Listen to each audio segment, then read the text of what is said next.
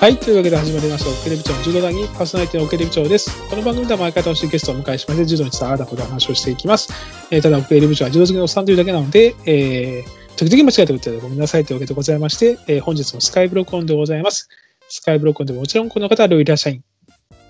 こんばんは、料理です。こんばんは。こんばんは。あのー前回に引き続いてパラリンピックの話をするんですけど、はい。あの、その前に久しぶりに質問箱が来てましたね。ええええありがとうございます。えーね本当ありがたくてありがとうございますと。で、は質問箱の質問なんですけど、えー質問内容がですね、えー推しを信じきれないオクエルさんですが、パリに向けて期待してるのは誰ですかっていう質問が来てるんです。おーえーちょっと手厳しいなと思ったんだけど、確かに僕、ブレブレなんで、 まあ、推しを信じきれないオクエルさんというのは間違いないんですけどね。ないか。うん。うんん、パリに向けて期待してるのは誰ですかなるほど。もうパリみたいな話なんだけど、うん。あなたいますうパリに向けーん。て。そうですね。うん、誰だろ正直僕もね、まだそんなに考えてないんだけど、 う。あまあ、多分普通に行くとね、村尾三四郎とかあ、はい。そうですね来。るでしょ、そういう話でしょつるとか。ん斎藤達選手とか。とまかだねこれ。とか。まうあ、んちょっと、まあ、でもちょっとまだ厳しいかもしれないけど、その辺が来るよね。うん。でも、ちょっと、当たり前すぎるから、それもう少し考えますっていう、 ことでよろしいでしょうかちょっと温めさせていただいて。はい、すいませんね。あの、 まだちょっと、ね、東京がちょっとまだね、あの、抜けきてない中で、ちょっとパラリンピック終わるまでお待ちいただければという感じなんですが、ええ今日はで優しすね、あ、どうぞ。はいいいやいよ。いなすごい昔のうん録音を聞き直してるときに、うん。割と早めに安倍詩選手を押してた、うん。 中2ぐらいあ、そう。で優勝してないぐらいの時、それ、両入りでしょ。私、絶対僕は知らないもん、そんな時。安倍一二三もまだそんなにって時に、妹に歌っていて、この子の方が来るんじゃないかみたいな。だから、そんなことを言いたいな、と思ってパリの、ち わかった。ちょっと、発掘しよう。ょっと発掘系をちょっと考えたい発。掘系ね。はい。そうだよね。 わかりました。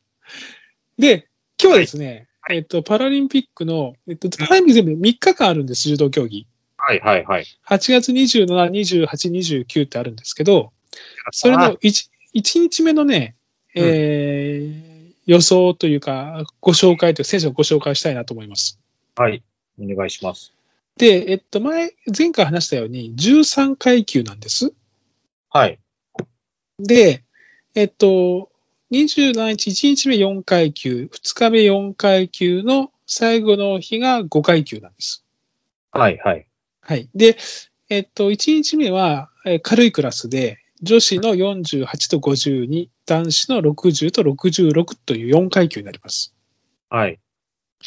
で、早速話したいんですけど、ええっと、まず女子48キロ級。はい。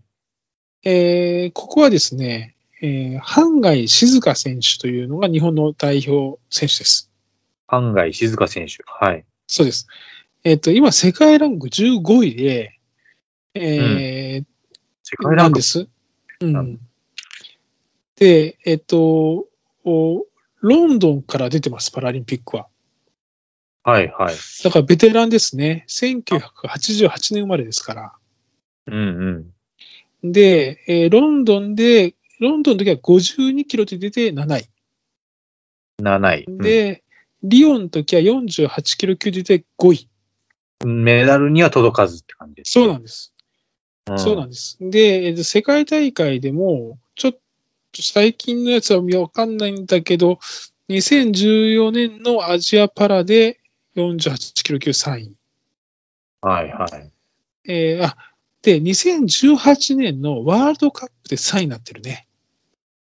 うん。なるほど。まあ、でもまあ、金メダルはなかなか。そうなんですよ。そうなんですよ。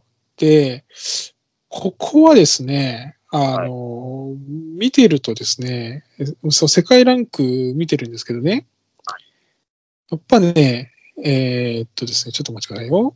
えーっとですね、結構ね、ダントツの選手がいたんだよな、48キロ級は。多分その選手強いんだろうな。フランスの選手かな。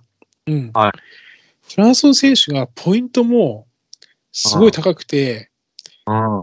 結構実績的には、ちょっとなんて読むのかは、サンドリン、なんていうのか、これわかんない。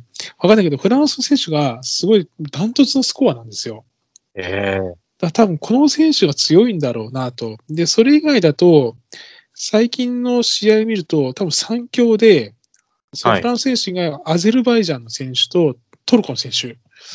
このあたりが多分強いんだろうなっていう感じです。うん、うん、うん。で、えっと、このハンガイ選手の方に戻りますと、えっと、所属はトヨタ、トヨタループスで、えー出身地福島なんだけど、えっと、アメブロされてましたね。ああ、そうなんですね。で、はい読むとね、福島でね、えっと、練習されたりもしてますね、高校生と。ええでね、僕試合見ました。あの、えー YouTube で。はい、はい、はい。えっと、これは2019年の全日本視覚障害者柔道大会かな。ええで、右組みでね、やっぱ基本担ぎ技ですね、この選手。うん。あとね、。寝技も結構卒がない。ええはい、はい。いや、って日いう感本じで。うん。人らしい柔道って感じ。そう。あとはベテランの味って感じがするよね。はい。はい、で、今ね、高校生ぐらいで一人いい選手が出てきてんだけど、まあそこには立ちはだかったって感じだけど、あの、まあうまい柔道をされるなという感じです。うん。で、この方はね、あの、生まれつきの資格の障害を持たれている方あーあですね。ですから、で B1 ですね。前回お話ししました。一番厳しいというか。そうですね。はい。というのが、この48キロ級のハンガイ選手、ハンガイ静香選手なんで、うんぜひ、えー注目いただければと。ちなみにテレビとかでやるんですかね確かにやるよ。BS だったかもしれないけど。ですか。うん。なんか書いてあった。と、事前にチェックしといたそ方うがだいい。よね。そうだよね。はい。続きまして、バーバン。女子52キロ級です。うん。ここはですね、藤原優衣選手。あであす、原由衣。はい。で、えっ、と、1992年生まれで、えっ、と、所属がね、モルガン・スタンレーグループですよ。うーん。かの。うんかの。 で、ここね、実はね、僕見てたんですけど、いろいろ試合を、過去の全日本、2019全日本、去年行われてないので、2019年が一番最近なんですけど、はい。が負けてるんですよ、実は負。ええそこは、えっ、と、石井選手っていう、は結い。構ベテランの選手がいて、うんこの選手は多分長きにわたり代表されてたはずなんです。ああ、そうなんですね。5、5、2で。そう。はい。で、もともとこの方ね、小学校3年から柔道を始めまして、高校卒業の時に一回辞めてるんですよ。柔道。はい。で、後に視覚障害が分かり、うん。で、わ二か十歳る。の時、うん、だから多分生まれつきではないんだと思うんですよ。なるほど。うんで、二十歳の時に、えーはい視覚障害柔道っていうのを知って、うん。 2017年の国内大会で7年ぶりに競技復帰と。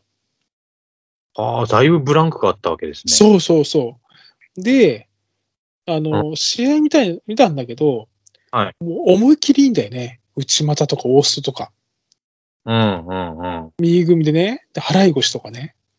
だから、その僕が見た試合も、石井選手が、もう、解説の方もみんな、まあ、石井選手勝つでしょって感じが、結構危なかったんだよ。勝つんだけど、石井選手が。っうん。ていうような感じで、多分この後ね、国際大会で勝つんですよ。直接いや、えっ、とね、あ、直接も確か勝ったんじゃないかな。あのそねうなん、えっ、と、2021年のさっき、あ前回言ったかな ?IBSA のバクーであった、うんえーっと、えーグランプリで銅メダル取るんですよ。はいはいはい。で、その試合も僕見たんだけど、えー最後ね、締め技で一本勝ち。ほで、で国ね際、最後、そう、5月の大会でランキングが3位になって、う。うん多。分そこでまくったんだと思うんだよね。で、初の代表内定。ええあそんなドラマが。そう。で、僕はね、この人、行くんじゃないかな、結構っていう気が、ちょっと、こう、なそういう意味では、こう、上り調子じゃないうん、そうですね。だから、メダルもあり得るんじゃないかなと思うんだけど、若こい。こもね、そう、若い若い。うん。で、ここもね、でも海外のランキング見ると、はい。ウクライナの選手と、カザフスタンの選手と、あごめんごめんカナダの選手と、ウクライナの選手と、ウズベキスタンの選手が、あの、ぶっちぎってんのよ、スコア。えだから、ここにどこまで肉薄できるか。今、藤原選手は、ランクは10位です。え10位。うん。 10位なんですよ。だからどこまでいけるかって。さっき言った石井選手っていうのが13位だから、本当にわずかな差でまくった感じなんだよね。うん、うん、うん。だからそういうこうドラマもね、ある。ある52とキ。ロ級。はでもこの選手ね、ちょっと期待できると思うんだよな。い。なるほど。うん、右組みです。右組。うん。はい。続きまして、はい。えー男子60キロ級です。ラバン。ここはね、平井隆明選手っていう選手ですね。えーはい。この方はね、熊本県の盲学校ので勤務されてて、1981年生まれなので、ん結構年配です。ですかね。はい。はい。で、実はこの方ね、えーっと、ロンドンのパラリンピックに出て、うん5位なんですけど、次のリオでは出場を逃してるんですよ。うん。で、今回東京大会は2大会ぶりの代表内定。リオはあの、広瀬選手でしたっけなんか、銀メダル。うん、そうね。あの方もすごいベテランの。そうか。じゃあ、うんその前はこの平井選手がロンドンそ出う。場。今回またそうそう入ったって感じですかそうね。そう。そうえで、この選手はね、あのね、左組で、ともえ投げと寝技なのよ。萌え投げと寝技。はい。ともえ投げと寝技得意なのね。で、うん立ち技がちょっと苦手って感じだったんだけど、あの、今ね、内股を磨いているということだそうです。うん。で、これも世界大会いろいろ見たんだけど、今この、ね、平井選手は、ね、世界ランク19位なんですよ。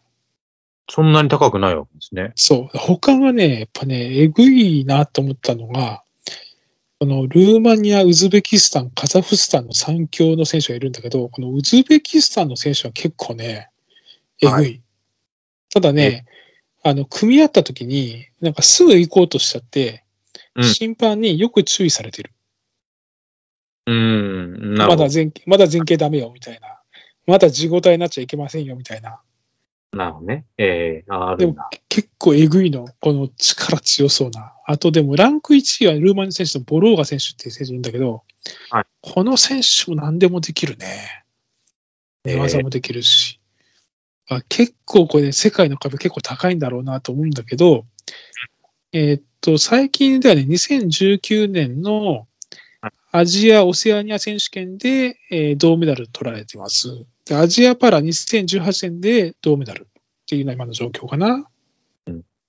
まあ、じゃあ上位に食い込んでらっしゃる。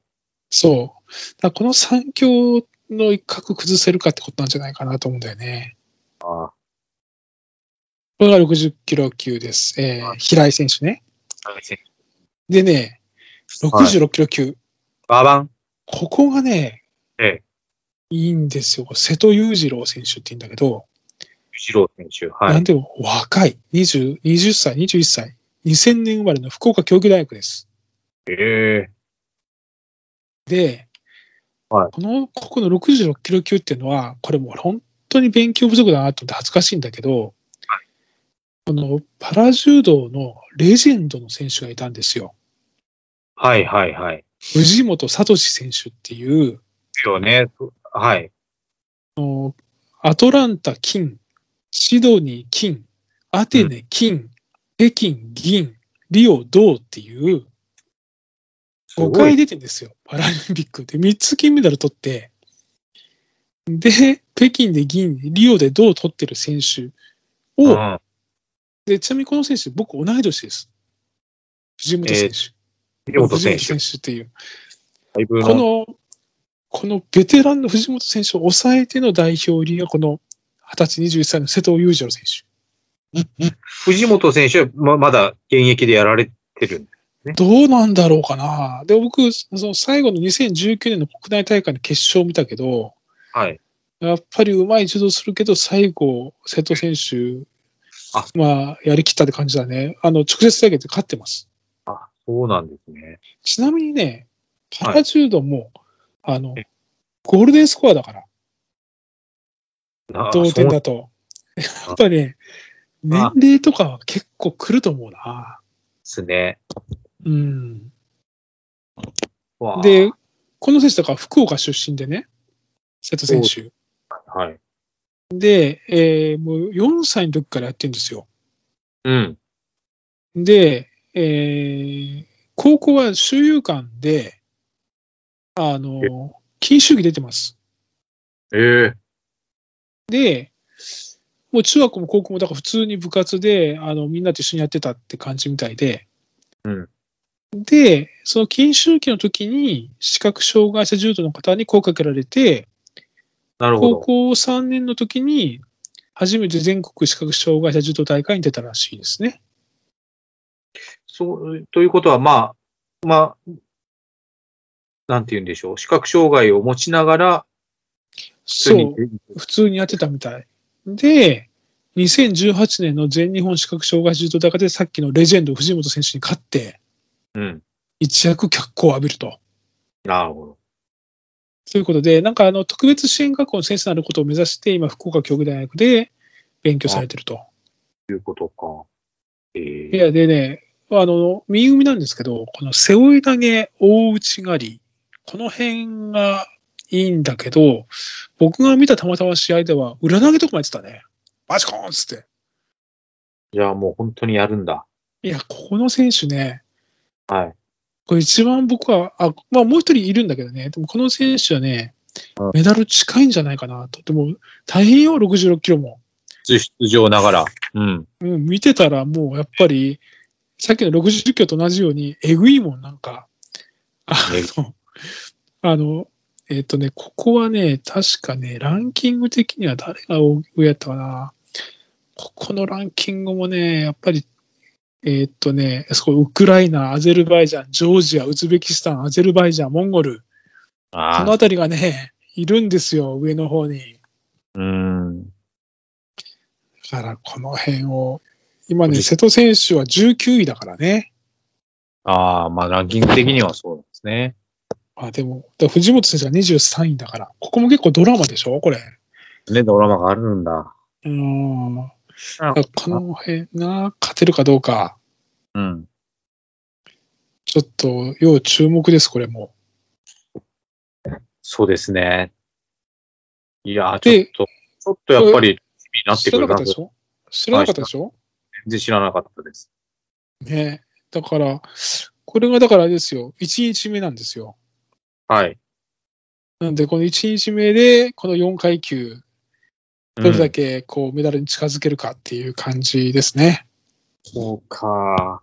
一日チケット取れてたやつだ。そう、だから、あれですよ、あの、ちゃんと聞くと、ハンガイ選手と平井選手はベテランです。ベテラン。で、藤原選手と瀬戸選手は今回初めて代表取ってうん、ええーまあ、若い選手という感じですね。楽しみですね。どう、何が起きるか。ぜひ、そうですね大注目で見ていただきたいなと。ちょっとね、さっきのテレビ中継が多分ね、あると思うんだよね。BS は少なくともあると思うんだよね。何名、何試合ぐらいやるんですかね、優勝するの。結構出るのかなわかんないですよね。どうなんだろう。ただね、あの、あれを見てるとさ、あの、えっ、と、グランプリバクーとかのやつを見てると、やっぱ試合だけでもね、えっ、と、プール A から D まであって、結構同じようにあるよ。4回ぐらい勝たないと優勝しないよ。4、5回勝たないと。ああ、じゃあ、長い道のりになるのだ。うん。で配服もあるし。うん。全くそれに一緒だと思うよ。まあ、ちょっと、楽しまあ、みこんなで感じでね、ちょっと少しでも皆さんの参考になればなと思いますんで、はいえー次回以降は2日目、3日目、えーまたお話をしたいなと思いますんで、よろしくお願いします。ぜひ、よろしくお願いします。こんな感じですかね。はい。はい。はいじゃあ、えー今日も楽しくお話してきました。ありがとうございました。それまで